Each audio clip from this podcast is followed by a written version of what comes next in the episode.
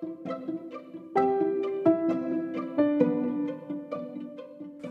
tal, colega? Mi nombre es Yesenia.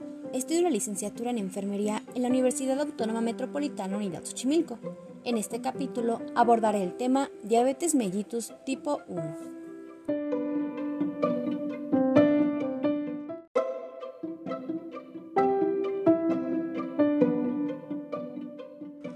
Término diabetes mellitus es definido como un grupo de enfermedades metabólicas caracterizado por defectos en la secreción de insulina, de su acción o ambas. La hiperglucemia crónica de la diabetes está asociada a daño a largo plazo, como disfunción o falla en diferentes órganos, especialmente ojos, riñón, nervios, corazón y vasculares. En la diabetes mellitus tipo 1, la causa es una deficiencia absoluta de la secreción de insulina. La diabetes tipo 1 es una enfermedad crónica caracterizada por la destrucción parcial o total de las células betas de los islotes de Langerhans, con la consiguiente incapacidad para producir insulina. En algunos casos puede mantenerse cierta función residual de las células beta, lo que facilita el buen control metabólico. Esta enfermedad puede presentarse en cualquier momento de la vida, sin embargo, es más frecuente entre los 8 y los 12 años. Se trata de una enfermedad de base genética que aumenta la sensibilidad de la célula beta del páncreas al ser dañada por un proceso autoinmune desencadenado por la acción de estímulos ambientales.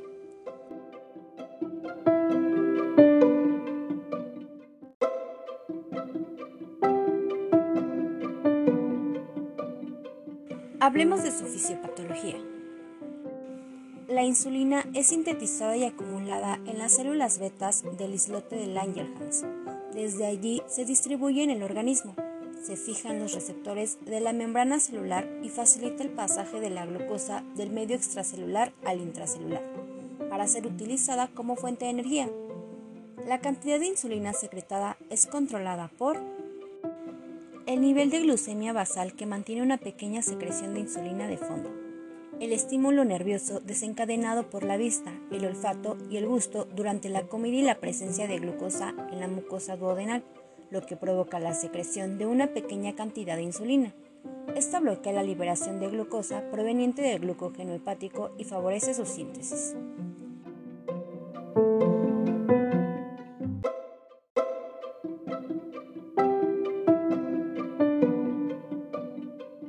Si esta recuperación del glucógeno hepático no es suficiente, hecho muy frecuente después de una comida normal, se produce entonces una elevación de la glucosa que desencadena una segunda onda de secreción de insulina y que refuerza efecto de la primera en el hígado y en las células periféricas, lo que conlleva la glucemia a niveles normales, que son entre 60 y 120 miligramos sobre decilitros.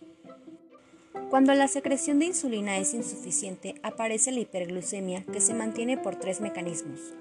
La dificultad en el transporte de la glucosa al interior de la célula, la glucogenólisis, que es la transformación del glucógeno en la glucosa, y la gluconeogénesis, a partir de diversas sustancias, especialmente de los aminoácidos provenientes de las propias proteínas. Se produce entonces pérdida de la masa muscular, que se expresa con pérdida de peso. La glucosuria, que aparece cuando la glucemia supera el umbral renal de 170 mg sobre decilitros o 180 mg sobre decilitros de mayor o menor intensidad, colabora con el descenso de peso que pueden padecer estos pacientes, quienes presentan decaimiento, debilidad muscular y cambio de carácter.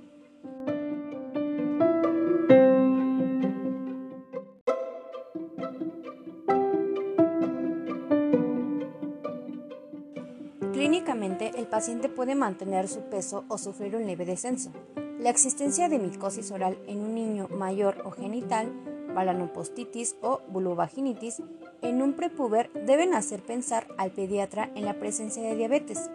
En la anamnesis casi siempre se constata la presencia de poluria y polipdicia.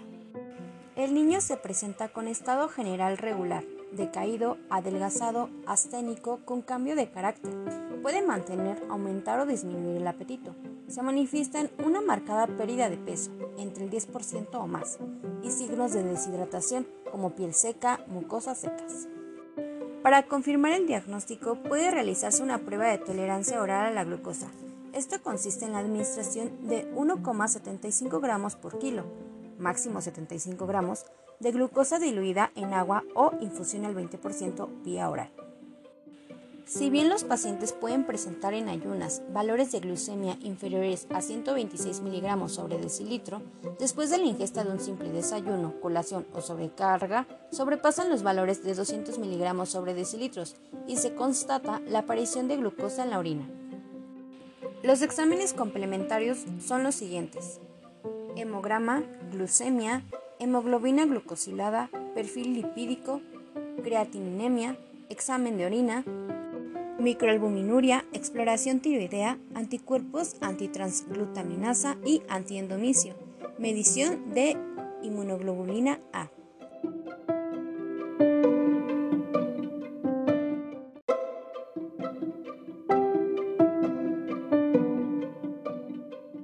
Si el paciente no fue correctamente diagnosticado y por lo tanto no ha sido tratado, la evolución de la enfermedad continúa. El estado general se agrava, la deshidratación es intensa, el paciente presenta acidosis e ingresa en un cuadro de cetoacidosis. Si no se realiza el diagnóstico y se inicia el tratamiento, el agravamiento del paciente es rápido. La falta de tratamiento lleva al niño a la muerte. El tratamiento consiste en insuliniterapia, plan de alimentación, actividad física y apoyo psicosocial. Dentro de las insulinas se encuentran las siguientes. Insulina de acción rápida. Los análogos insulínicos de acción rápida resultan del cambio de posición o sustitución de algunos aminoácidos en las cadenas de insulina, lo que determina su unión en dímeros y monómeros en lugar de hexámeros, como ocurre en la insulina regular o corriente.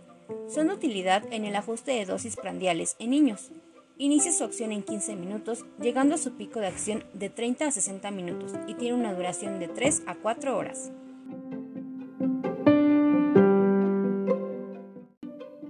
Insulina de acción corta, corriente, regular o cristalina.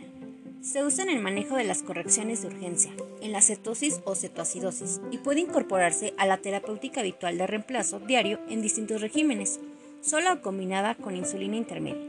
Inicia su acción a los 30 minutos, alcanza su pico en 2 a 3 horas y dura de 6 a 8 horas. Insulina de acción intermedia. La insulina más usual en nuestro país es la NPH. Esta puede mezclarse con insulina de acción rápida en la misma jeringa. Inicia de 1 a 2 horas de su aplicación, con su pico máximo de 6 a 12 horas y dura de 18 a 22 horas. Insulina de acción prolongada. Tiene una duración de 24 horas, inicia su acción de 1 a 2 horas y dura 24 horas.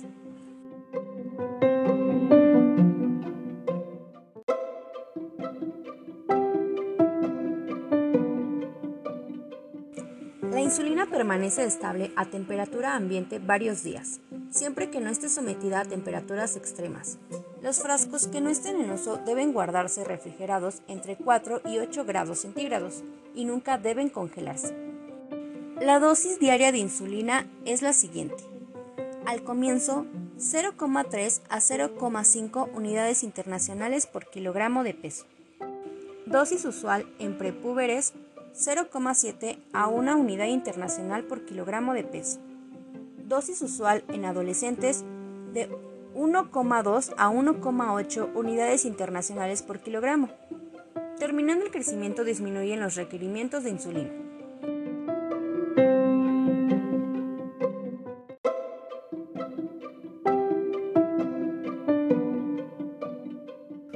Hemos terminado diabetes mellitus tipo 1. Te espero en el siguiente programa, retraso en el crecimiento del niño. Bye.